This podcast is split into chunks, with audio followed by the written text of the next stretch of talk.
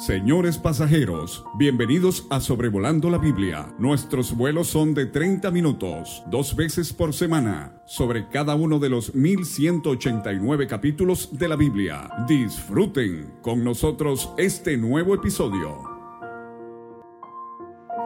Saludos hermanos y hermanas. Es un gran honor poder traerles este episodio 266 de Sobrevolando la Biblia, sobre el capítulo número 28 de este libro que hemos venido estudiando, que es el libro de Primero de Samuel.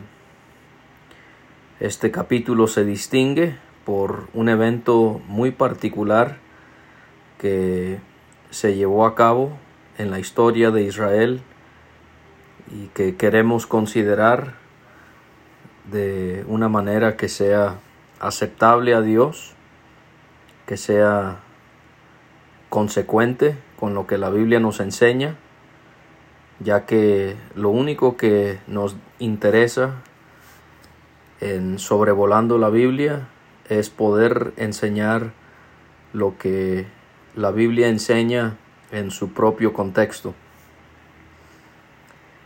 Vemos en este capítulo, en su inicio, que los filisteos se volvieron a reunir para pelear contra el pueblo de Dios.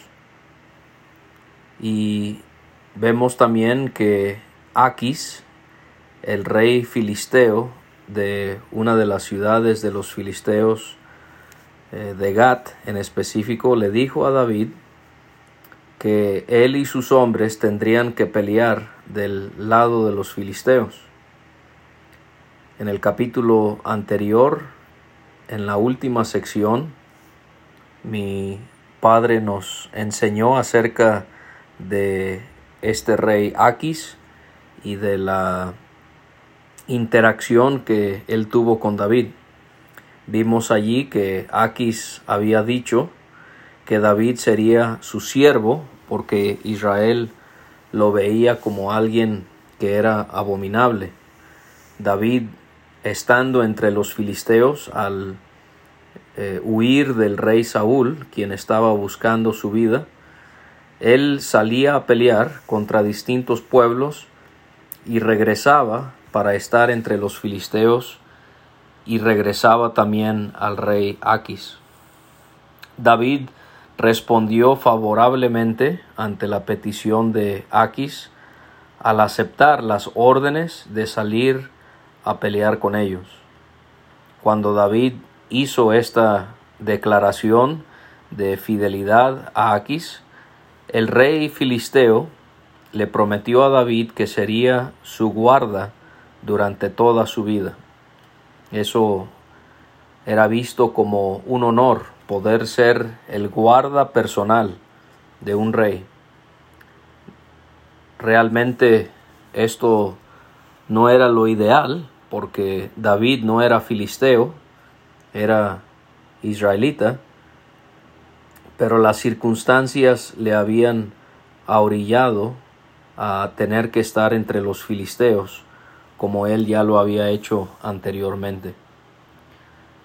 En el versículo 3 el Espíritu Santo nos recuerda que Samuel había muerto. Eh, estudiamos sobre su muerte de Samuel en el capítulo 25. Y se nos vuelve a mencionar este suceso de que Samuel había muerto y que todo Israel lo había lamentado y que había sido sepultado en Ramá, que era su ciudad era de aquel lugar. Creo que el Espíritu nos recuerda sobre esto eh, por dos razones, por lo menos. En primer lugar, porque en este capítulo se va a mencionar un suceso que tiene que ver con Samuel de una manera muy directa y que también tiene que ver muy cercanamente con su muerte. Y en segundo lugar, creo que también el Espíritu de Dios quiere recordarnos sobre el impacto que había tenido de manera negativa la partida de Samuel sobre la vida espiritual de la nación de Israel. Vamos a notar distintas cosas que reflejan eh, la apostasía que dominaba eh, a la nación de Jehová en los días de los que estamos leyendo. Samuel, perdón, Saúl, de acuerdo a este versículo, había arrojado de Israel a los encantadores y adivinos. Y esto también se menciona por lo que vamos a estar leyendo más adelante. La palabra encantadores tiene que ver con la necromancia. La, la, necromancia involucra a una persona que tiene la supuesta habilidad satánica de adivinar algo al comunicarse con los muertos. Los adivinos eran los que supuestamente podían revelar secretos o podían anticipar el futuro. Uso la palabra supuestamente porque solo Dios es el que conoce todas las cosas. Satanás tiene mucho conocimiento, pero su conocimiento es limitado. Y cuando pensamos, por ejemplo, en el futuro, el diablo no puede predecir el futuro sobre cosas que no están delineadas explícitamente en la palabra de Dios. Por ejemplo, Satanás sabe que Jesús va a volver a esta tierra porque así lo establece la palabra de Dios.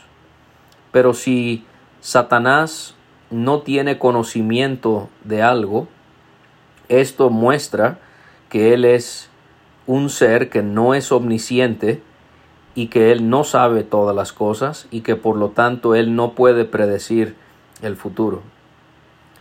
Y cuando pensamos en Saúl removiendo, quitando a los encantadores y a los adivinos de la tierra de Israel, bueno, sabemos que él lo estaba haciendo en obediencia a lo que marcaba la ley que Dios había dado a Israel.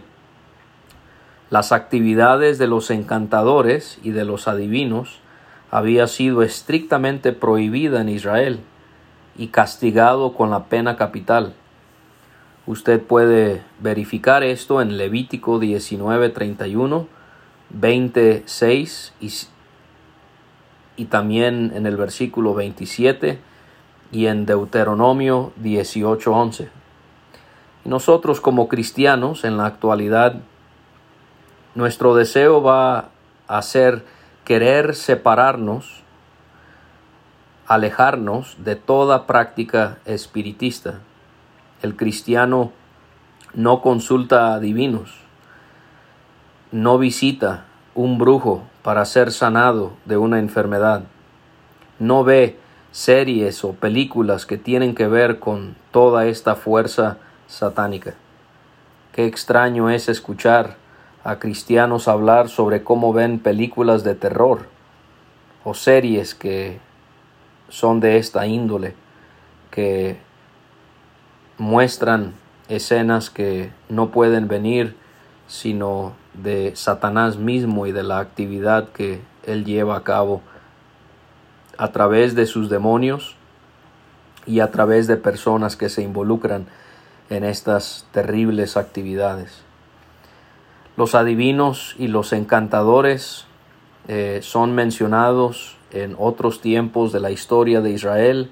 En Segundo de Reyes 21 vemos que era común que fuesen consultados en los tiempos de los reyes. En Segundo de Reyes 23 vemos que ese rey justo llamado Josías los quitó como lo había hecho Saúl de entre Israel. En Isaías capítulo 8 y capítulo 29 podemos ver que esta también era una práctica común, pero que fue condenada en los tiempos de dicho profeta. Los filisteos continuaron a acercarse a donde se ubicaban los israelitas, quienes estaban en Sunem. Sunem Eh, era una ciudad que estaba en el territorio de Isaacar, cerca del monte Tabor y monte Gilboa. Los filisteos eh, acamparon en Sunem. Eh, Saúl y sus soldados, ellos acamparon en Gilboa. Este lugar se encontraba cerca del valle de Jezreel y Gilboa estaba al sureste de Sunem. Y cuando Saúl vio el campamento de los filisteos, él se llenó de miedo y su corazón se turbó. O la idea detrás de esta frase en el hebreo es que tembló grandemente, su corazón tembló grandemente. Cuando el Espíritu Santo venía sobre Saúl, él era un hombre con valentía y con coraje, porque a pesar de las adversidades él confiaba en Dios. Pero ahora, sin el Espíritu Santo viniendo sobre él por causa de su necedad y de su pecado, él era un hombre todo lo contrario, era un hombre miedoso y temeroso. Al sentirse Saúl de esta manera, él deseó consultar a Yahweh, pero Yahweh no le respondió ni por sueños, ni por Urim, ni por profetas. En el capítulo 14 vimos que Dios tampoco le respondió a Saúl en aquella ocasión. Esto es muestra de que Dios no responde cuando hay pecado de por medio en la vida de alguien. Debemos considerar y hacer la pregunta, ¿cómo cree que Dios escuchará a alguien que el enojo lo tiene dominado por completo? ¿Cómo escuchará Dios a alguien cuando el orgullo, la soberbia y la arrogancia consume su ser? ¿Cómo escuchará Dios a alguien que presta su mente para estar pensando constantemente aquello que es prohibido? Por ejemplo, el problema común que hay entre hermanos y hermanas de mirar pornografía. ¿Cómo Dios va a escucharte si esto es algo que hace habitualmente en su vida? ¿Cómo podrá, pensando en David y Saúl y lo que Saúl estaba haciendo en contra de David, podemos preguntarnos también cómo creemos que Dios nos va a escuchar si estamos odiando y atacando a nuestros hermanos en Cristo. Pero esto también nos enseña que cuando Dios sí hablaba por estos medios, sueños, por el Urim, que era la suerte que echaba el sacerdote, o por los profetas, Dios era el que escogía cuándo, cómo y a quién se le comunicaría de esa manera. A lo que quiero llegar con esto es que los que piensan que hoy Dios se comunica a nosotros a través de sueños, suertes y profetas, necesitan entender que Dios es el que decide cómo, cómo se comunica con su pueblo en un tiempo determinado. La Biblia claramente muestra que Dios ha escogido ya no comunicarse con nosotros, como lo hizo a Israel en los tiempos de los que estamos leyendo. ¿Cómo se comunica Dios a nosotros entonces? Él se comunica a nosotros a través de su palabra escrita. Ese es el medio. Y vemos que Saúl le dijo a sus criados que le buscaran una mujer que tuviera el espíritu de adivinación para que él fuese y le preguntase qué debía hacer en la situación en la que se encontraba. La escritura nos revela que por causa de este pecado que Saúl estaría cometiendo al consultar a un adivino, a alguien con el espíritu de adivinación, Dios le quitaría el trono y le quitaría también su vida.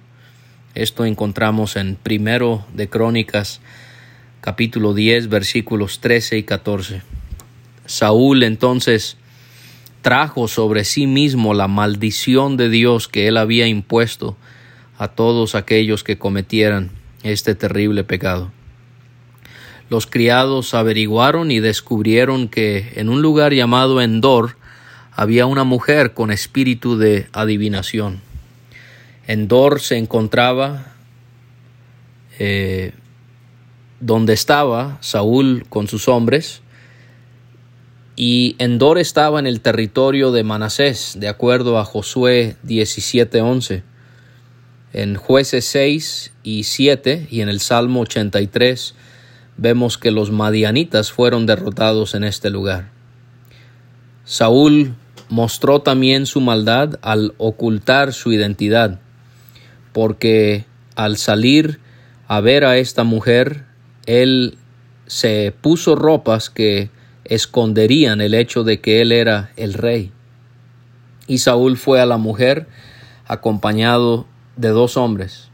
Y al llegar a donde estaba, Saúl le rogó a la mujer que le adivinara por su espíritu de adivinación y que le hiciera subir a quien él le pidiera. La mujer se preocupó de que se le buscase para hacer estas cosas, ya que ella señaló Saúl había mandado a matar o a cortar de la tierra a los evocadores, es la misma palabra del versículo 3, encantadores y a los adivinos. Y ella le preguntó a Saúl, ¿por qué pues pones tropiezo a mi vida para hacerme morir? Y aquí vemos la condición de Israel. Qué lamentable que David estaba dispuesto a pelear con los filisteos y qué lamentable que el rey de Israel estaba haciendo pecar a una mujer adivina en vez de condenar su pecado, estaba condonando su pecado. Saúl continuó deshonrando a Dios porque ahora vemos que él va a tomar el nombre de Dios en vano. Al pronunciar el nombre de Dios para asegurarle que nada le iba a pasar por brindarle este servicio, le juró por Jehová, diciendo, vive Jehová, que ningún mal te vendrá por esto. Y nosotros podemos considerar la tragedia cuando esto sucede en nuestros tiempos. Hay de aquellos que pecan feamente, pero tratan de enmascarar y maquillar su perversión al usar bajamente el nombre de Dios y también a su palabra. Hay personas que buscan manipular a otras personas y lo hacen haciéndose pasar por ser muy piadosos muy espirituales y muy conocedores de la palabra de Dios. Estas personas tienen que ser rechazadas. Al escuchar esto, la mujer se dispuso a cumplir la petición de Saúl. Qué extraño, ¿no? Que una encantadora recibiese consuelo al escuchar el nombre de Dios para cometer un acto terrible como lo es el de la adivinación. Esto es muestra también de la apostasía que prevalecía en Israel. Y Saúl pidió que le hiciera venir a Samuel. Pidió a Samuel porque Samuel había sido el guía de Saúl y Saúl quiere saber qué hacer con los filisteos. Ella vio a Samuel de entre los muertos y clamó en voz alta. Yo considero que ella clamó porque esta fue la primera vez que ella realmente había visto a alguien de entre los muertos. Yo pensaría que todas las otras ocasiones que había hecho esto había engañado a las personas que le habían consultado, porque los brujos son en gran manera mentirosos. Y la mujer le preguntó a Saúl, ¿por qué me has engañado? Y ella se dio cuenta que el que le había visitado era Saúl mismo. Quizás Samuel o Dios se lo reveló. Saúl le dijo a la mujer que no temiera y le preguntó sobre lo que había visto. y ella le dijo que había visto dioses que subían de la tierra. Ahora la palabra dioses en hebreo es la palabra Elohim, y la palabra o el nombre Elohim tiene distintos usos en la Biblia. Puede referirse al nombre de Dios, Elohim, pero también Elohim puede referirse a ángeles, a dioses y a diosas falsos, pero también puede referirse a jueces y gobernantes. ¿Qué era Samuel cuando él vivió en Israel? Él era un juez. Y entonces creo que a eso se refiere cuando la mujer ve la apariencia de Samuel, se da cuenta que él es un Elohim, que él es un juez, un gobernante. Y Saúl preguntó cuál es su forma o su apariencia, y ella lo describió como un hombre anciano que venía y que estaba cubierto con un manto. Este manto es muy importante porque, de acuerdo al capítulo 15, lo identifica, lo identifica como un profeta y sacerdote. Ahí en ese capítulo 15 Saúl había tomado ese mismo manto al desesperarse por el castigo que estaba recibiendo de Dios. Y Saúl entendió que sí era Samuel y humilló su rostro e hizo gran reverencia. Esta escena humilló a un hombre orgulloso y espantó a una adivina. Hay diferencia de opinión en cuanto a la aparición de Samuel. Algunos consideran que era una alucinación de la divina, otros consideran que fue una semejanza solamente satánica de Samuel que apareció.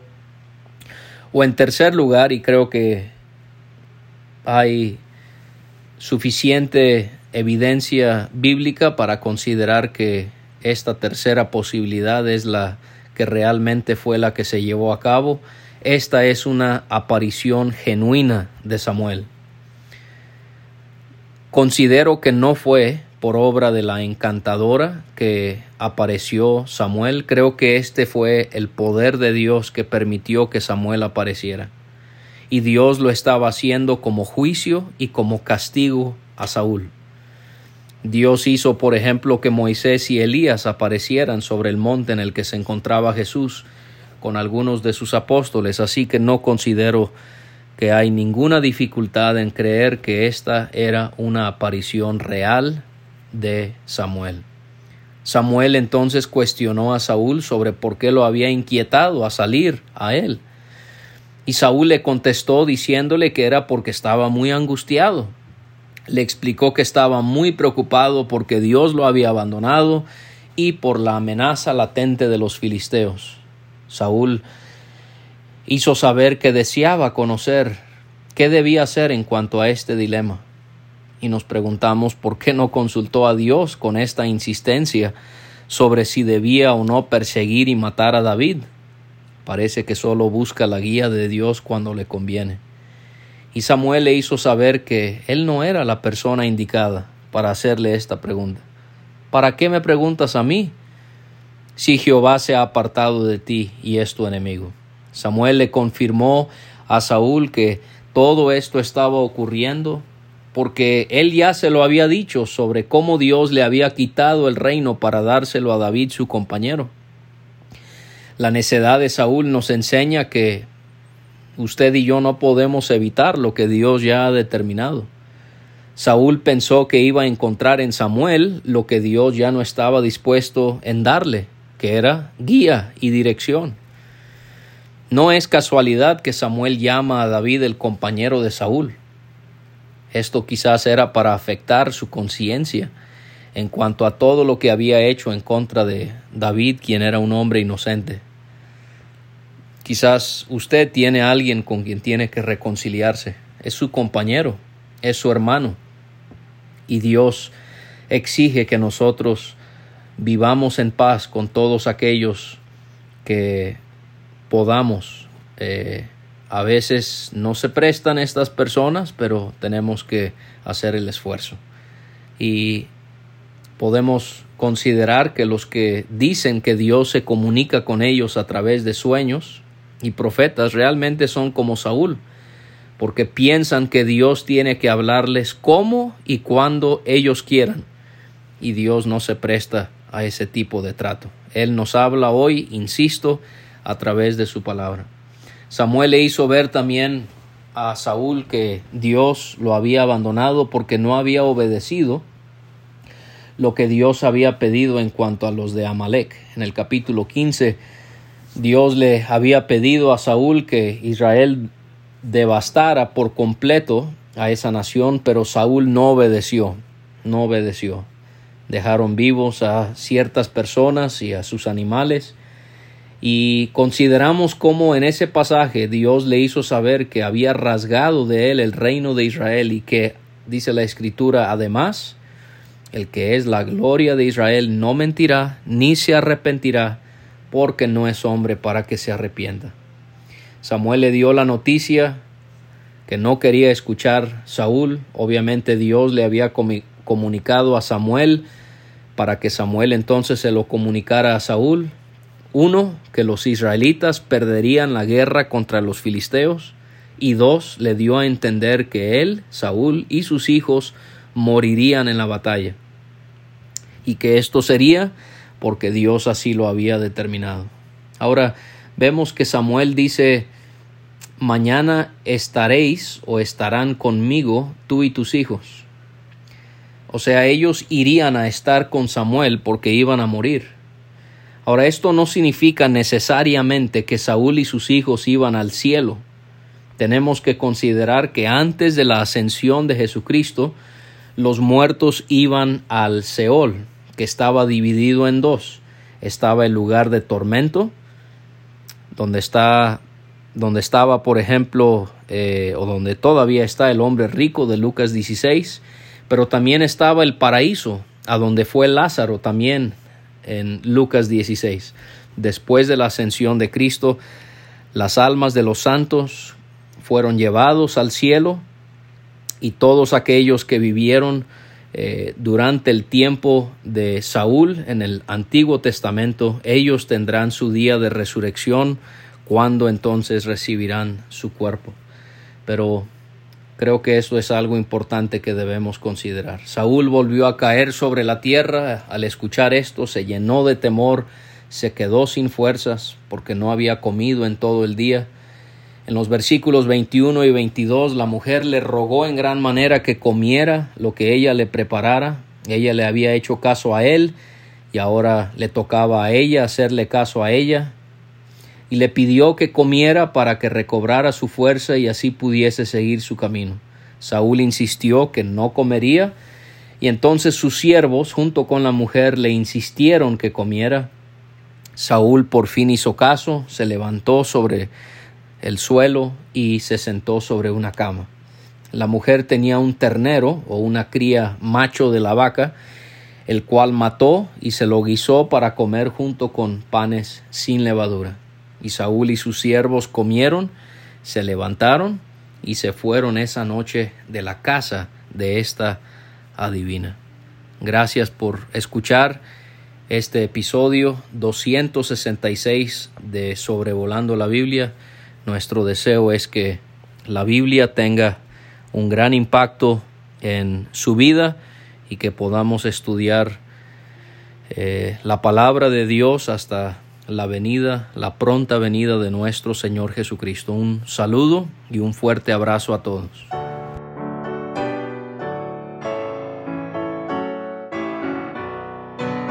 Muchas gracias por escuchar. Puede conseguir todos los episodios de Sobrevolando la Biblia en aplicaciones de podcast como Spotify o Pocket Cast para recibir dos audios por semana a su WhatsApp. Envíe un mensaje al más 52 322 349 2258 y no olvide añadir este número a sus contactos. Hasta la próxima.